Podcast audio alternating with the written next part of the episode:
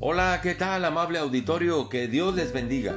Continuamos meditando en el libro de los Salmos. Hemos llegado al capítulo número 103.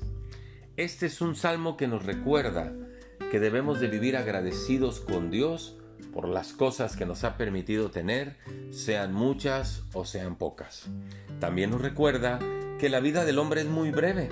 De hecho, dice el versículo número 14, el que Dios conoce nuestra condición. Se acuerda de que somos polvo.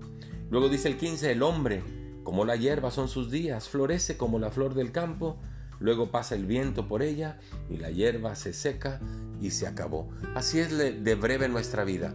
Y si la vida es breve, ¿por qué no mejor vivir agradecidos con Dios en lugar de vivir enojados, refunfuñando, peleados los unos con los otros? Aprendamos a ser agradecidos con Dios. Este salmo comienza diciendo, bendice alma mía al Señor y bendiga todo mi ser su santo nombre. Bendiga el nombre de Dios por las cosas que le ha dado. Dice el número 2, bendice alma mía al Señor y no olvides ninguno de sus beneficios. ¿Cuáles son los beneficios que tenemos de Dios? Aquí se mencionan algunos solamente.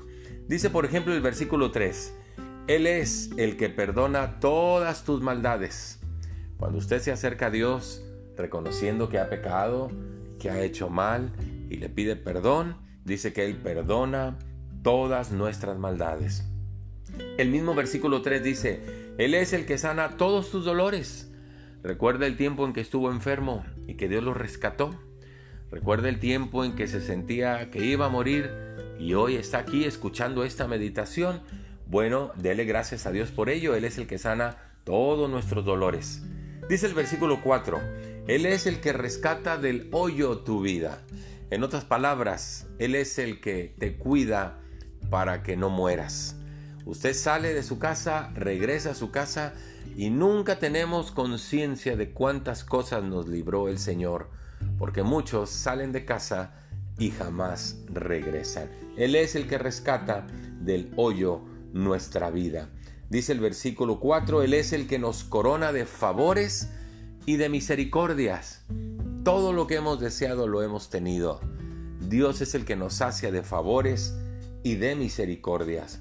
Dice el versículo 5, Él es el que sacia de bien nuestra boca. Le ha faltado alimento en todos estos años. Le ha faltado comida. Él es el que nos sacia de bien todos los días. Y dice el 6, Él es el que hace justicia y derecho a los que padecen violencia. Encomiende su causa a Dios y deje que Dios se vengue por usted, no lo haga usted. Vivamos agradecidos con Dios porque la vida es breve, no vale la pena vivir enojados. Muchas gracias, que Dios le bendiga, hasta pronto.